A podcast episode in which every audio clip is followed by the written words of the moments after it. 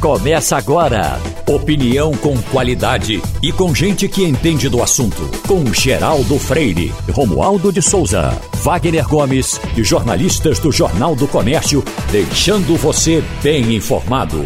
Passando a Limpo. Passando a Limpo tem a participação de Cíntia Leite, tem eh, Wagner Gomes, Ivanildo Sampaio, Romualdo de Souza chovendo agora no Recife, Ivanildo, e nós estamos todos, o Brasil está assustado com chuva. Essa chuva de Petrópolis ficou marcada na nossa retina em tudo que acontece.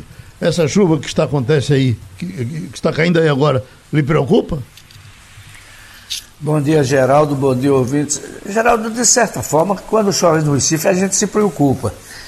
A cidade é cheia de morros, não é? A gente sabe que há um trabalho de, de proteção das encostas mais denso, mais constante. As autoridades só se preocupam é, com a questão dos mucambos quando a chuva começa a cair. Não, quase não há um, pro, um, um, projeto de trabalhar com prevenção.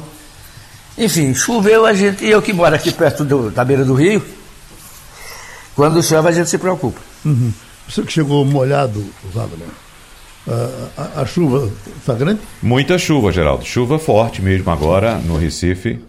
Região metropolitana também, evidentemente, né? E no meu trajeto já com algum alagamento, nada nada demais, mas já com algum alagamento. Se... Eu, eu vim chegar aqui morrendo de medo, até com medo de que não pudesse chegar, chaveirinho, aí eu corri para dar uma olhada. Eu vi o lado, o lado norte bem escuro. Uhum. O lado sul estava, estava claro, o lado, o lado do mar claro. Certo. É, é, é claro, isso faz algum tempo, né? Uhum, Unificou? Tudo fechado, tudo fechado agora com chuva forte. Tá vendo? É. Tá com medo, Cíntia?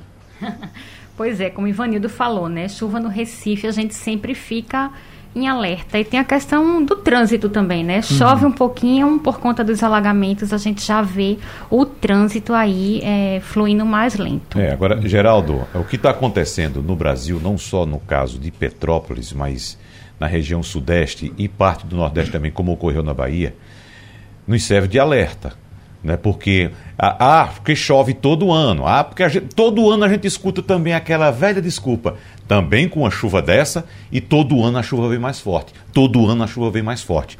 Então é um alerta para que nossas autoridades pensem a situação da região metropolitana como um todo, nas áreas de morro, porque certamente nosso período chuvoso pode ser também de, de precipitações mais fortes. Vamos matar curiosidade e vamos matar saudade também de André Vieira, que está na Rússia, uhum. para participar com a gente. O presidente da República esteve aí, André Vieira, ontem. Aí a gente fica pensando o que que, como é que a imprensa russa uh, recebe? Uh, hoje você já teve acesso às manchetes, você já se informou. O que repercutiu da passagem do presidente Bolsonaro pela Rússia? Olá a todos os ouvintes, olá bancada do Passando a Limpo.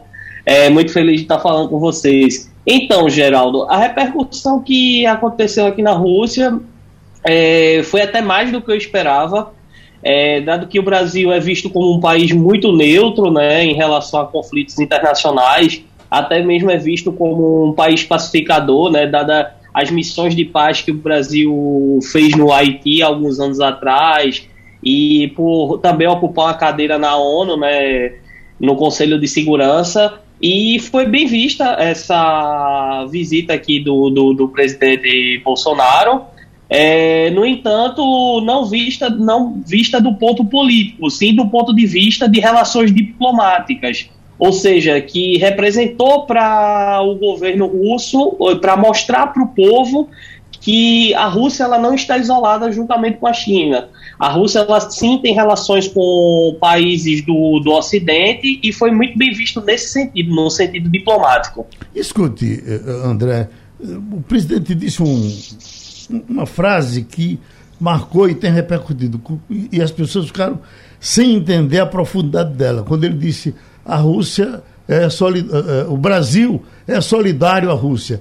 Essa solidariedade, qual teria sido o sentido dela para vocês que estão aí?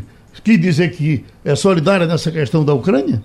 Bom, eu acredito que não foi dito nesse sentido. Eu acredito que essa frase repercutiu muito mais no sentido é, de colaboração, dos, dado que também o Brasil participa do, do BRICS. Então, foi muito mais visto do ponto de vista de colaboração econômica, científica e muitas outras áreas do que do ponto próprio de vista do próprio, do, do próprio ponto de vista econômico é, perdão, do ponto é, de conflito, uhum. porque justamente isso.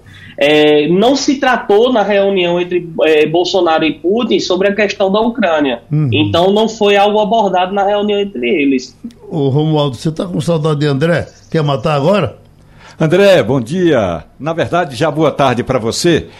André, uma pergunta é a seguinte: logo depois desse encontro com o presidente Vladimir Putin, o presidente brasileiro já arrumou as malas rumo à Hungria. Ele tem um encontro agora com Vitor Orbán. Aí eu lhe pergunto, do ponto de vista político, o que esses dois amigos e aliados vão poder eh, discutir, André? Vista político foi encarado como uma tentativa de, de Bolsonaro de dizer que não está isolado politicamente em relação ao mundo é, foi visto dessa forma, porque é sabido, foi noticiado isso aqui também, que Bolsonaro tem sérias dificuldades para sua reeleição. Então, isso é uma tentativa de buscar laços com outros parceiros, a não ser os Estados Unidos, porque desde a saída do, do Trump da presidência é, quando pelo, por, por, pela eleição do Joe Biden, então a Rússia, é, o Brasil perdeu meio que o seu norte político. Então, o que tenta ser explorar, o que se diz aqui é que Bolsonaro tenta explorar um pouco da linha conservadora que o Putin tem aqui no país. Ou seja, essa linha de, de política, uh, anti-casamento gay e essas outras pautas que sempre vêm sendo discutidas agora na atualidade. Oi, Wagner. Ô André, tem um ditado aqui no Brasil que você conhece muito bem que diz o seguinte: costume de casa vai à praça, não é? e a gente vê comportamentos dos líderes mundiais em relação ao tratamento com a Covid. Por exemplo, aqui no Brasil, o presidente Jair Bolsonaro não tem muito cuidado com máscara, até pede para as pessoas tirar a máscara quando tem eventos no, no Palácio do Planalto, mas ele teve que submeter as regras da Rússia para poder estar perto do presidente Vladimir Putin. Lembre que Macron teve que ficar na ponta de uma mesa de 50 metros de comprimento, mas Bolsonaro teve que fazer cinco testes de Covid e usar a máscara. Eu pergunto a você, o costume de casa aí na Rússia é exigir exigir também essa proteção para as pessoas? Então, é, depende muito da situação. É, isso vai, por exemplo, nós estudantes que tomamos todos os cuidados todos os dias, é, a gente que depende da, da área que está trabalhando, a gente também sempre faz alguns testes. Então, isso sim é um costume, até porque na Rússia ainda não se não se cancelou o uso de máscaras. Então, segue sim a política. Então, por isso Bolsonaro teve que fazer, teve que submeter-se a todas as regras. Por isso que ele teve é, uma aproximação, até contato físico com o presidente Putin, justamente por ele ter seguido todas essas regras que foram muito estritas. Escute, Cinta Leite está olhando para você aqui e parece que eu estou vendo na cabeça dele. Estou doido para fazer um, uma pergunta a esse rapaz sobre vacina Será que ele vai saber responder? Cíntia, o nosso André é médico, está se formando agora, já era advogado, cansou da, da, de, ganhar as causas e agora vai ganhar as vidas. Aí, então, quer falar com o André? Sim, com certeza. Bom dia, André. Boa tarde aí já também, né? É, essa questão da vacina aí, queria que você compartilhasse conosco. Como é que está a cobertura vacinal? Como é que está essa questão aí da imunização? É, então, respondendo a tua pergunta, justamente nesse momento a Rússia se encontra com 70% de, de cobertura vacinal, tendo as pessoas recebido no mínimo a segunda dose. E em relação à terceira dose, que seria a dose de reforço, é, as pessoas, é, cerca de 40% da população se vacinou nesse momento. Estava tentando relembrar as cifras e é, no caso, 40% nesse momento.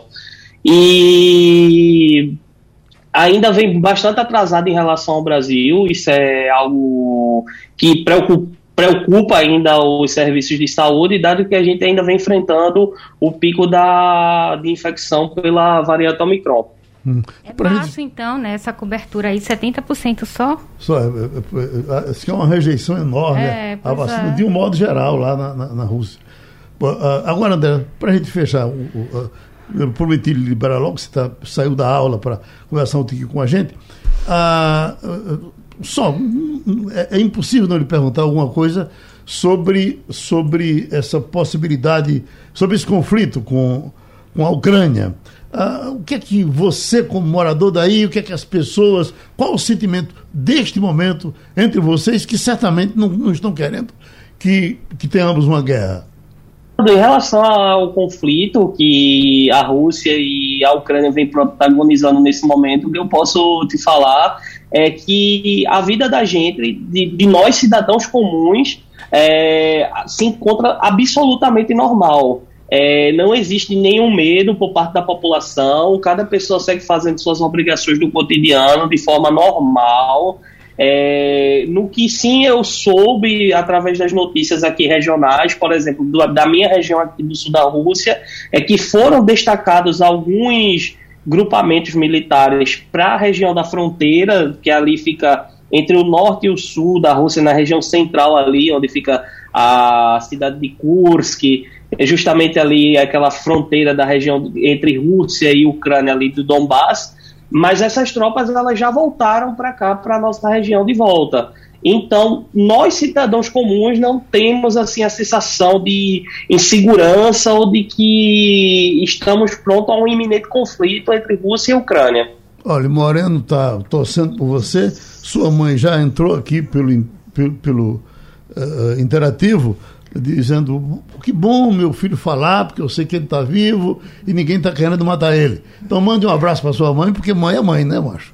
É, com certeza, Geraldo. Gostaria de mandar um abraço para minha mãe, para meu pai, Lídia e Jairo, e para todos os ouvintes também da cidade de Morena e para todos vocês aí da Rádio Jornal. E o tio Hermes também, né? Tá lá tirando. É, com certeza, doutor Hermes. Consertando o joelho e lhe ouvindo. Pronto, André, um abraço grande. Ele falou da Rússia pra gente aqui no Passando Ali. Pronto, Ivanildo Sampaio. A gente fala disso de vez em quando, mas tem sempre alguém trazendo esse assunto à baila. Tá aqui. Projeto que prevê o retorno. Ah, não, de grávida não é bem isso, não. É um projeto que foi aprovado ontem na Câmara de Vereadores de Olinda para uh, ah, desconsiderar as homenagens aos escravagistas inclusive com, com espaço até para levar para museu, uh, talvez alguns bustos que desagradem aos vereadores. Foi aprovado ontem na Câmara de Vereadores de Olinda. Isso prospera, isso vale a pena, Ivanildo. Você já acompanhou tanto isso pelo Brasil todo e pelo mundo. O que é que acha agora dos vereadores de Olinda com essa preocupação? Eu acho aquilo que eu sempre achei. Isso é não ter o que fazer. Você veja a cidade de Olinda é, sujeita a enchentes, a, a de morros, demoramento de morros, a, a abandono da população periférica. Cesse de se preocuparem com isso, com o canal do Fragoso que está se arrastando há 20 anos. Estão se preocupando com uma coisa que não tem a menor importância e nem a menor lógica, Geraldo. Uhum. Essas câmaras de vereadores deveriam ter uma fiscalização isso não pode, não, pode, não, não, isso não tem sentido. É uma, uma babaquice, uma burrice total e, e, absoluta. O Wagner foi aprovado com a maior facilidade. Um, é, Geraldo, só me vem à mente agora aquele mani, aquela manifestação que foi feita na Inglaterra em junho de 2020, quando as pessoas na rua derrubaram a estátua do traficante de escravos Edward Colston. Então, uh, você lembra muito bem que houve aquela manifestação. Eu acho que essa, essa atitude. Em São Paulo derrubaram bandeirantes um dia desse. Foi, não, tocaram fogo. Ah, no estátua. Tocaram né? fogo uhum. no, no, no, estátua. É, a gente já discutiu esse assunto aqui. Veja é, só. Cansativamente. É. Cansativamente, porque, veja só, como disse Ivanildo Sampaio, é preciso ter mais atenção em outras coisas mais urgentes. Né? Uh, uh, você puxar esse assunto do nada, assim, né? né? E, e, e, e, ser aprovado dessa forma. É claro, quem é que vai votar contra? Né? Não pode votar contra um negócio desse. No, na Inglaterra, como eu citei, a população foi para a rua e derrubou a estátua. Foi a população. Né? Uhum. Né? Agora, a população de Olinda, por acaso, fez alguma manifestação nesse sentido? O povo pediu nada, isso? Nada. O povo está pedindo saúde, está pedindo educação, está pedindo o, o, rua, rua pavimentada, galeria limpa, preocupação com a chuva que está chegando aí. Então vamos prestar atenção nessas coisas. A gente pode até discutir esse assunto depois, né? Uhum. Mas vamos prestar atenção nas coisas urgentes. Ô, Romualdo, se partisse da Câmara Federal, então, mas uma Câmara de Vereadores, em algum lugar, eu acho que o camarada acorda se eu vou fazer alguma coisa para falar em minha manhã. Uhum. Não vou dizer o nome dele, não. Mas ele conseguiu aprovar isso lá na Câmara de Vereadores, certamente o prefeito não vai sancionar. Oi, Romualdo. Geraldo, do ponto de vista da lei orgânica, é realmente a Câmara de Vereadores que muda, por exemplo, o nome de uma rua, de um monumento. Vamos pegar o caso do Distrito Federal, que não é nenhum estado, nenhuma cidade e tem uma Assembleia Legislativa. A Câmara aqui do Distrito Federal é responsável por renominar algumas avenidas, ah, embora tenha uma lei orgânica que diga que as ruas de Brasília, do Distrito Federal, não terão homenagens pessoais, não terão homenagens a pessoas independentemente de vivas ou mortas. Acontece que tinha uma brecha antes da lei orgânica ser criada, e aí alguns monumentos, vamos pegar três importantes monumentos, que são as três pontes no lago em Brasília. Aliás, o lago era um rio que foi fechado a terra foi tirada para aterrar a cidade que hoje é o centro de Brasília. Então tem a ponte JK, em homenagem a Juscelino Kubitschek, tem a ponte Costa e Silva, em homenagem ao então presidente que mandou construir a ponte porque ele, o carro dele dava uma volta muito grande, e tem a ponte das Garças, que inicialmente era a ponte é, Médici. Então, com a lei orgânica, houve uma brecha e resolveram mudar o nome dessa ponte, Costa e Silva, para ponte em homenagem a um estudante da UNB que desapare... da Universidade de Brasília que desapareceu durante eh, o regime militar Ornestino Guimarães. Pois bem, acontece que o Ministério Público entrou com uma ação dizendo que se é para mudar o nome de, mo... de monumentos, é preciso passar por um plebiscito. Aí a sociedade brasileira não se interessou e a ponte voltou a ser Ponte JK. A questão da revisão da história essa é uma questão conceitual. E aí muita gente vai divergir e estou disposto ao debate. A questão da revisão histórica não pode se dar apenas de um lado. É Exato. É preciso que a gente leve em consideração como quando e em que momento aquele monumento foi colocado. Esse é um momento histórico. Exatamente, prestar atenção no momento histórico, isso é muito importante, Romualdo. Ô Ivanildo Sampaio, a gente tem já eh, uma mudança a partir de agora não é bem uma mudança, eu acho que é uma complementação. A Praça da Jaqueira, todo mundo sabe do esforço que fez quando prefeito, depois como governador pela praça, Joaquim Francisco, e a Câmara de Vereadores aprovou, aprovou ontem, ou foi a Assembleia, aquela, a Câmara de Vereadores, Câmara de Vereadores. quem fez a Câmara, né? que ela será, é, vamos botar um busto de Joaquim Francisco, e, vão, e, e vai ser chamada oficialmente de Praça da Jaqueira, é, governador Joaquim Francisco. Eu acho que nesse caso aí é, é, é, bem fácil de aceitar, porque a gente sabe do esforço dele para que acontecesse aqui, aquele parque nascesse, e ele fez parte da paisagem daquele parque enquanto esteve vivo. Você, quem anda pela jaqueira, sabe que alguma vez viu Joaquim Francisco andando por ali. Aí o pessoal até reclamava que ele andava de cabeça baixa, não falava com todo mundo, que não era muito o estilo dele, mas Parque da Jaqueira agora é Parque da Jaqueira Joaquim Francisco. Claro que as pessoas vão, ficar, vão continuar chamando só Parque da Jaqueira, mas o nome de Joaquim Francisco é, está lá, não é? é? Eu acho que é, é, é de justiça. Ele criou o parque, ele é, fez muito esforço para que aquilo deixasse de pertencer à União e passasse a pertencer ao município. É, mas o, o, o, que está cristalizado na, no coletivo é o Parque da Jaqueira. Toda homenagem a Joaquim é justa, deixa o nome dele lá, mas vamos continuar chamando o Parque da Jaqueira como chama o Parque de Santana. Ninguém chama Parque de Santana Ariano Suassuna. Uhum. E chama-se Parque de Santana Ariano Suassuna. É, eu acho que é, toda regra é exceção. Nesse caso da, da jaqueira, eu não sou contra, eu concordo, acho que é justo. Mas continuo achando que o povo vai chamar o Parque da Jaqueira como o povo não chama Aeroporto dos Guararapes Gilberto Freire. Uhum. Chama Aeroporto dos Guararapes. Oi, vamos. É bom lembrar que é, o Parque da Jaqueira foi entregue por Joaquim Francisco. Então é uma obra da gestão de Joaquim Francisco, né? Uhum. Então é, é, a homenagem é justa, não muda o nome, popularmente as pessoas vão continuar chamando Parque da Jaqueira, mas a homenagem é justíssima ao uhum. gestor que entregou aquele parque e que ele cuidava e tinha tanta preocupação, é. inclusive utilizava para fazer suas caminhadas. E a, só, a mudança vai ser um busto ali de Joaquim Francisco, vai ser colocado para que todos nós tenhamos esse amigo aí uhum. É, exposto. Já estamos com o doutor? Pronto, vamos conversar com ele. O doutor Roberto Calil, um cardiologista dos mais importantes do Brasil, um cientista do coração, e ele vem para conversar com a gente um pouco nesta manhã. Doutor Calil, eu só vou aqui começar com uma curiosidade. Nós temos para conversar com o senhor Wagner Gomes, Ivanildo Sampaio, Romualdo de Souza e Cíntia Leite, mas eu assistindo um dos seus programas, o senhor estava entrevistando um, um cidadão espírita e ele falava eh, da, da, da relação, eh, eh, não chamava religião, né? Disse que a, a, os cientistas, os, os, espíritas nem gostam de chamar isso, eles a, ah, dizem que tem um toque de ciência na questão do espiritismo, e ele falava da, da importância do espiritismo, quando as pessoas levavam isso a sério, elas tinham, elas tinham melhor forma de recuperação. O senhor estava meio cético no começo da, da, entrevista, eu não vi até o fim, e aí eu queria lhe perguntar: o espírito lhe convenceu? É importante ter a, a, uma religião para se tratar de alguma coisa? Bom dia, bom dia a todos, prazer estar com vocês. independente da religião, claro que é importante você acreditar numa força superior, na minha opinião, porque isso te dá força.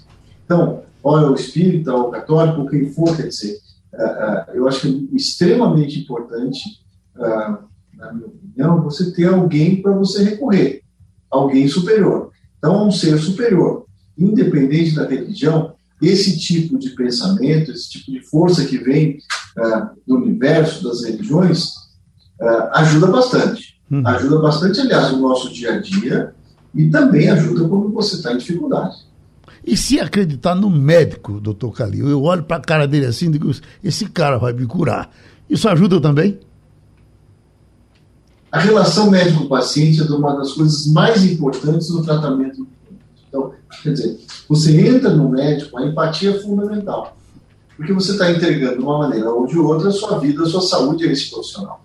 Então, é extremamente. A relação médico-paciente é uma das coisas mais importantes da medicina já é, é, é, parte do caminho andado quando você entra no consultório, você está com problema de saúde, você já confia no profissional. Então, esse tipo de relação é muito importante para o início de qualquer tratamento. Uhum. Cíntia Leite, vamos nós? Olá, doutor Calil, bom dia. É, bom dia. O senhor, senhor, falando aí da importância da relação médico-paciente, eu lembrei do tempo aí em que eu fiquei internada com Covid. E nesse tempo, o, o médico que me atendeu, o pneumologista, Dr. Isaac Secundo, muito tranquilo. Então ele passou muita confiança e realmente mostra aí o quanto é importante essa confiança, essa relação médico-paciente.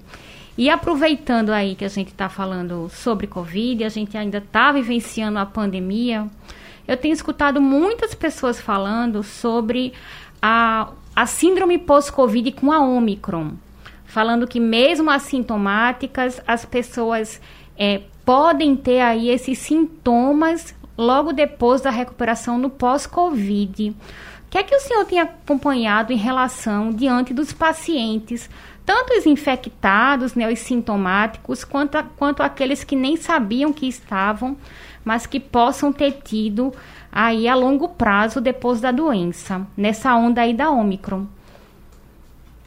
Não só da Omicron, como a Covid em si, que é uma doença uh, que se mostrou bastante grave, como todos nós sabemos, mas existe uma chamada síndrome pós-Covid. São consequências da doença. Pacientes com formas mais leves até mais graves da doença têm algum grau, pode ter algum grau de consequência no seu organismo. Desde a parte neurológica, você às vezes pode ficar muito esquecido, deficiência de cognição, de concentração, até situações mais graves, como um acidente vascular cerebral, um infarto, com alterações na musculatura. Então, é, o Covid é, se mostrou bastante grave é, quando ele te, ele te afeta, principalmente as formas que te levam ao hospital, como após essa doença. Do ponto de vista é, cardíaco, por exemplo, de uma cardiovascular, infarto, acidente vascular cerebral, se sabe das formas mais leves às formas mais graves, claro que as formas mais graves, a prevalência maior, uh, você tem por um ano complicações cardíacas, né? que pode ser desde o infarto a outro tipo de complicação. Então, é extremamente importante qualquer tipo uh, uh, de acometimento da Covid e de qualquer variante, você ter um acompanhamento médico regular pós a doença.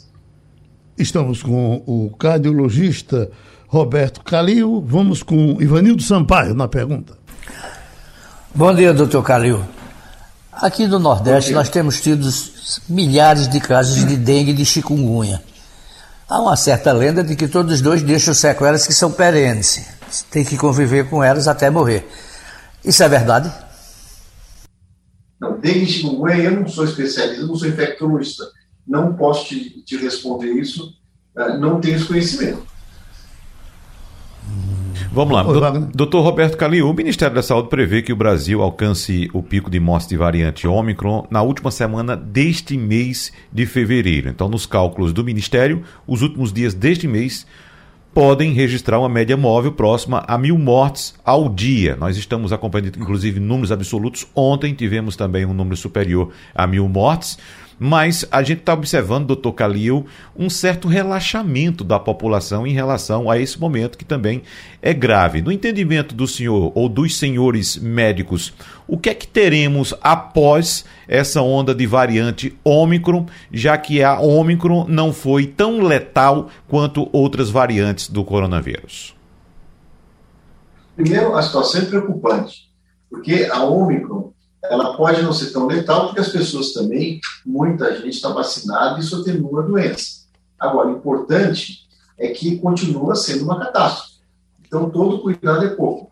Óbvio que morrer 4 mil pessoas é pior do que morrer mil pessoas por dia, mas mil pessoas por dia, como nós estamos tendo, continua sendo uma grande catástrofe. Então, as pessoas têm que se cuidar, eh, as pessoas têm que se vacinar, têm que continuar com as medidas de proteção é, porque parece até. Uh, é, é, muito engraçado que diz: não, agora está mais tranquilo. A Omicron é uma variante mais simples, só mata mil pessoas por dia. Gente, se matar uma pessoa por dia já é uma tragédia, muito mais mil pessoas. Então não tem nada de boazinha, não, essa variante. Eu acho que qualquer doença que leva à morte, ela é grave, tem tem que ser considerada muito grave. Inclusive, nós estamos no meio de uma pandemia. Nada, nada passou. Claro que você é, espera que o mês de março seja mais tranquilo, é, é, pelas estatísticas, porém, neste momento, ainda todo cuidado tem que ser tomado. Escuta, doutor, esse, o, o seu tempo, inclusive nós tivemos aqui uma recomendação por escrito que o senhor só pode passar 15 minutos conversando com a gente, porque está cheio de coisa para fazer, claro, que o senhor é muito, muito ocupado. Mas tem esse trombone aí do seu lado, o senhor, o senhor é músico, é? Não. Eu, uma das minhas, quer dizer, uma das minhas distrações e hobby, eu, eu, eu, eu, eu tento tocar saxofone. Então eu tenho aula há seis anos.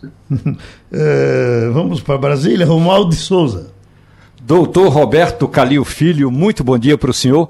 O que é, o que já é possível, professor, antecipar com relação às sequelas nas pessoas que foram infectadas pelo vírus, independentemente das suas variantes, e que cuidado a gente precisa ter o distanciamento, a higienização, o uso de máscara até a vacinação. Ou seja, como deve ser, e aí é do, do ponto de vista dos estudos e de recomendações, como deve ser o Brasil pós-Covid-19?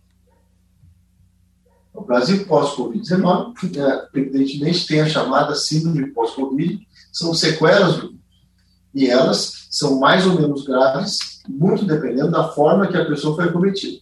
Então, as pessoas que caem no UTI, obviamente, o acometimento vai ser maior. Mesmo as formas leves em pessoas ficarem em casa vão ter uma certa, podem ter uma certa sequela desse vírus. Então, o acompanhamento médico é muito importante.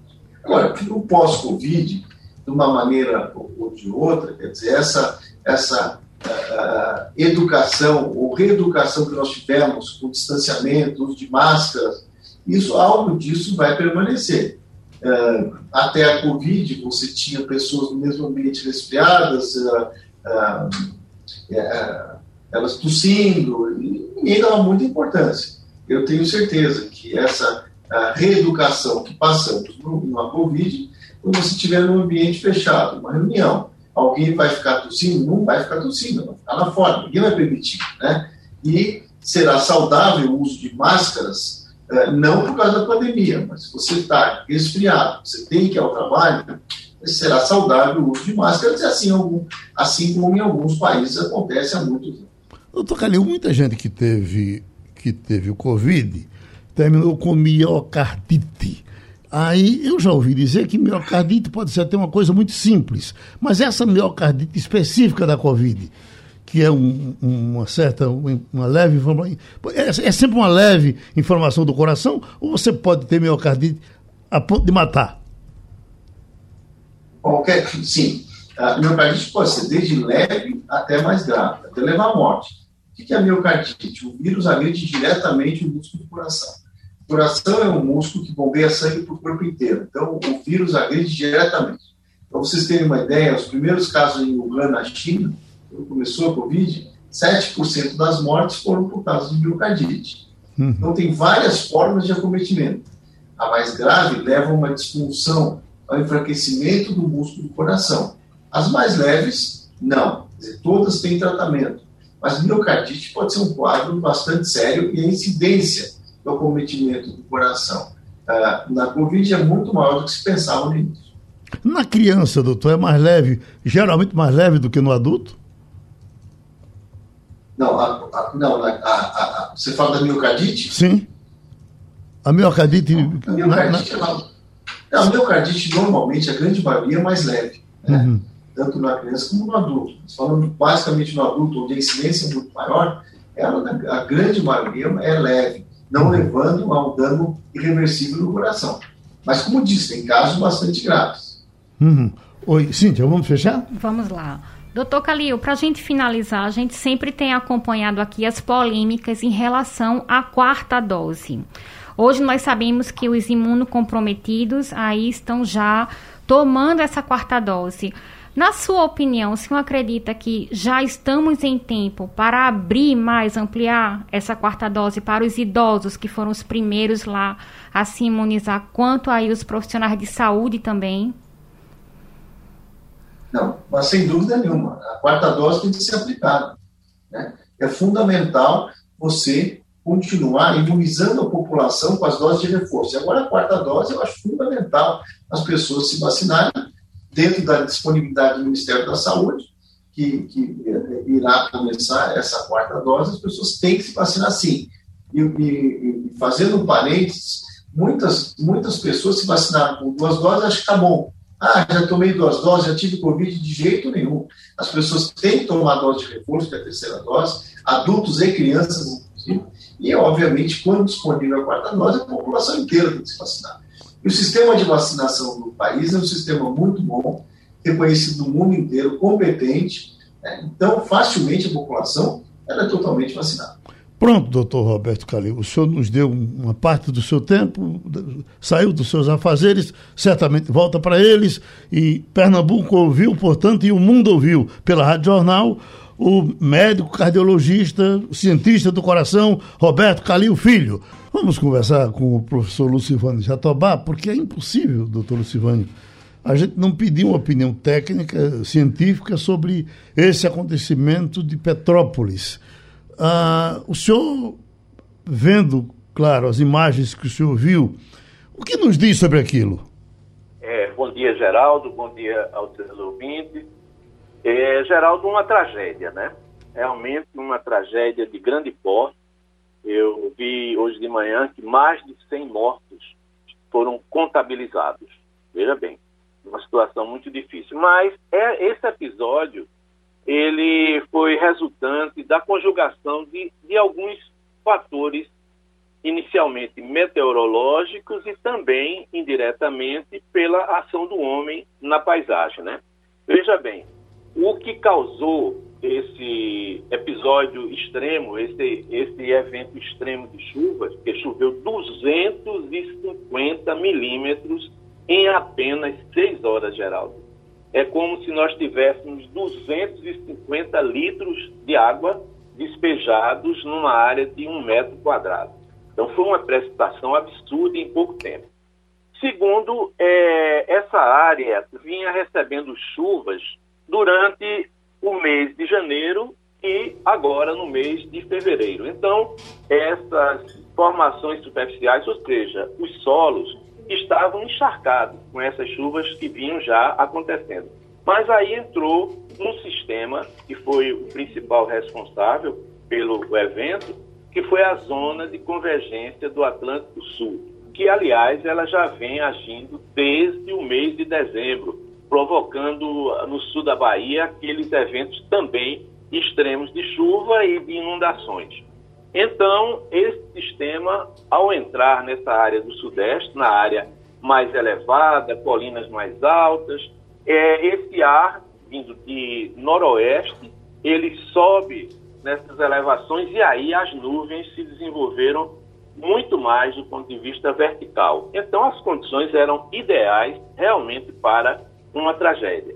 E aí, com esse evento fortíssimo de chuvas, nós tivemos algo que eu nunca tinha visto, Geraldo, nos meus 45 anos de geografia, visto assim, filmado aqui no Brasil, que foi um movimento de massa rápido, com corridas de lama e de areia.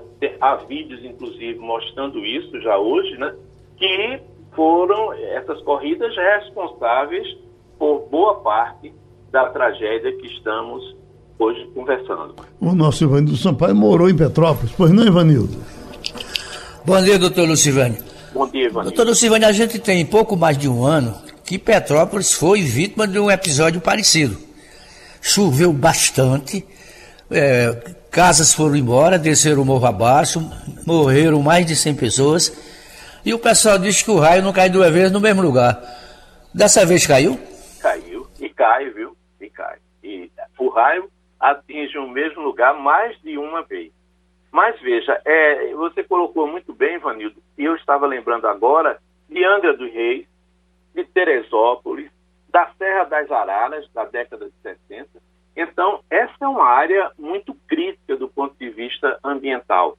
Não é? Agora, o que se via era que havia indícios de que um, uma tragédia iria acontecer naquela área do Sudeste. Porque, veja bem, a precipitação superou 250 milímetros, como eu afirmei antes, em apenas seis horas. Numa situação dessa, e que já havia um acumulado diário de chuvas e previsão até de, de mais chuvas, como aconteceu agora, as encostas estavam mostrando indícios é, de instabilidade geológica, geomorfológica e até escorregamento, como você colocou, acontecendo. Então, havia potencialmente uma situação de emergência.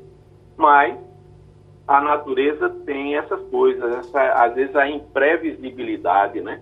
A gente não sabe exatamente quando vai acontecer.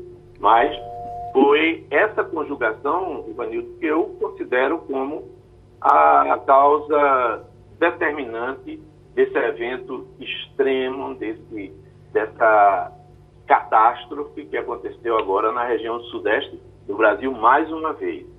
Oi, Wagner. Mais uma vez, né, professor Luciano Jatobá? E mais uma vez a gente escuta o mesmo argumento. Não se esperava uma chuva tão forte. Também com uma chuva dessa, é, qual, qual cidade do mundo iria suportar? Bom, como disse nosso colega Ivanildo Sampaio agora há pouco, o ano passado nós tivemos essa chuva. E essa chuva ocorre nessa região em dezembro, janeiro e fevereiro. Assim como no meio do ano ocorre nossa chuva aqui no Recife também. Agora, só para lembrar, o ano de 2011 marcou a maior tragédia climática da história do do Brasil. Houve uma forte chuva também na região serrana, devastou vários municípios e naquela ocasião foram registrados 900 mortos e mais de 100 desaparecidos. Aí quando a gente escuta os especialistas, como o senhor, professor, as, as recomendações são as mesmas.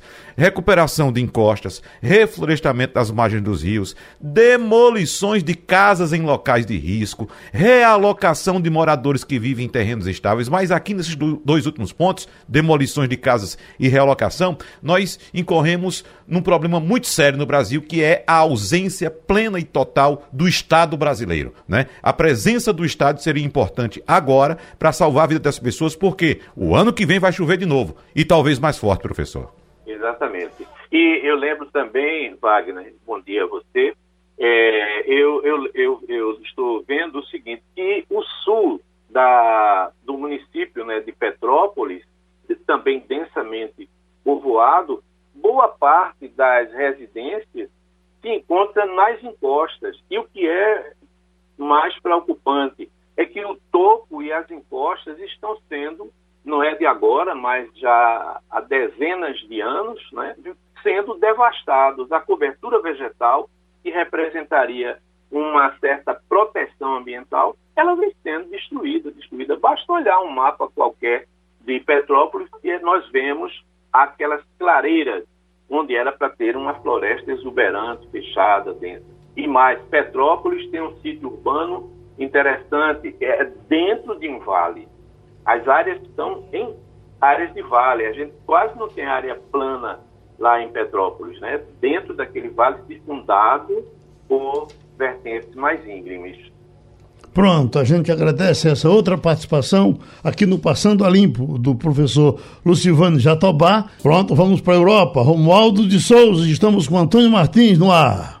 Antônio Martins, muito boa tarde para você, Martins. Me diga uma coisa, você, na semana passada, Martins, a gente estava falando sobre eh, esses ataques cibernéticos. Nesta semana, Martins, o Supremo, uh, desculpe, o Tribunal Superior Eleitoral informou que a Justiça Eleitoral, que o TSE, continua sendo alvo de ataques.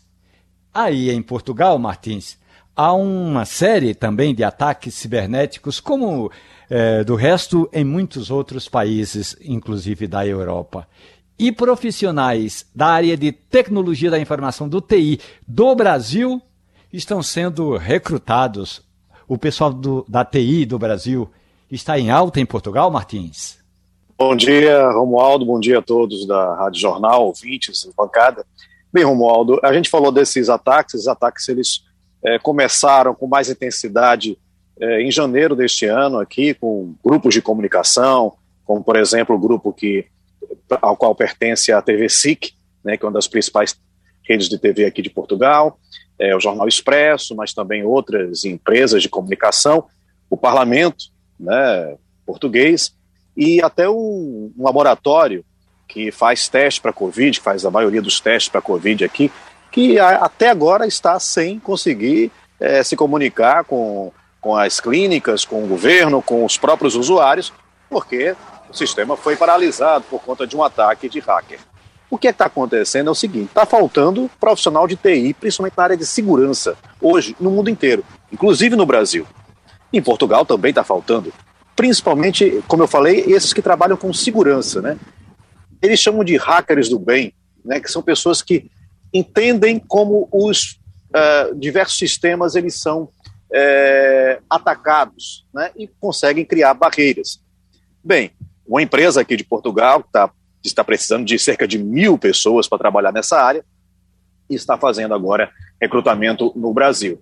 Entrevistou gente do Rio, de São Paulo, mas lembrando, no Brasil também falta gente, está faltando gente nessa área no mundo inteiro. Vamos ver se Portugal vai conseguir suprir porque está sendo alvo agora de muitos ataques. Ivanildo Sampaio. Bom dia, Martins. É, Romualdo questionou você sobre ataques cibernéticos. Eu gostaria que você falasse sobre ataques homofóbicos. É verdade que uma estudante brasileira foi agredida aí numa escola portuguesa e começam a, a demonstrar insatisfação com imigrantes, enfim. O que é que está havendo aí nesse campo? Desculpa, é, Ivanildo, você falou de ataques homofóbicos, mas algum outro que eu cortou a nossa conexão e não consegui ouvir direito. É, tem, tem, um caso recente de uma estudante brasileira que, que teria uhum. sido agredida sim, por sim. uma estudante portuguesa, uma criança. O que é que houve nisso finalmente? É uma rejeição a imigrantes? O que é que é? Veja só, Ivanildo, bom dia para você. O que acontece é o seguinte: é, existem muitas crianças brasileiras hoje nas escolas portuguesas e, obviamente, que é, há uma, um estranhamento né, quando chegam crianças novas e tudo. É, e há sempre há, há, um índice de violência nas escolas de uma forma geral, não só em Portugal, mas sim, em Portugal tem nas escolas públicas. A gente vê muito casos de bullying, de violência entre alunos. E aí, quando chega o imigrante, o imigrante é o diferente, às vezes vira o alvo disso, e mistura um pouco de xenofobia né, com, com, com bullying. É, a questão é que há essa violência. Né? Nesse caso, foi um, uma, uma criança de 11 anos, uma menina de 11 anos, que até 2018 morava em São Gonçalo, no Rio de Janeiro. A família veio para cá, para a cidade de Entroncamento, que fica no distrito de Santarém, cerca de 100 quilômetros aqui de Lisboa. E lá essa criança começou a ser é, isolada pelos colegas. É, e chegou a um ponto em que mandaram mensagens para ela dizendo para que ela se, se matasse, né? É, e, e, o ponto alto foi esse, essa agressão que foi filmada, foi distribuída. Né? Eu já vi outros casos também aqui de crianças, de briga entre alunos, também bastante violentos, né? brigas bastante violentas e filmadas, e que eram entre portugueses ou entre pessoas, enfim, não é necessariamente com estrangeiros. Mas esse caso chama atenção porque é com alguém da comunidade brasileira, e aí surgiu uma série de outros relatos, né? Sempre que vem à tona um caso desse que choca, chocou os portugueses, mas chocou também muito o Brasil, repercutiu muito no Brasil esse vídeo, e obviamente que começa a surgir outros relatos. E a gente vê que isso é uma ponta de um iceberg, né, que o governo português vai ter que lidar com isso, porque nós somos a maior comunidade aqui.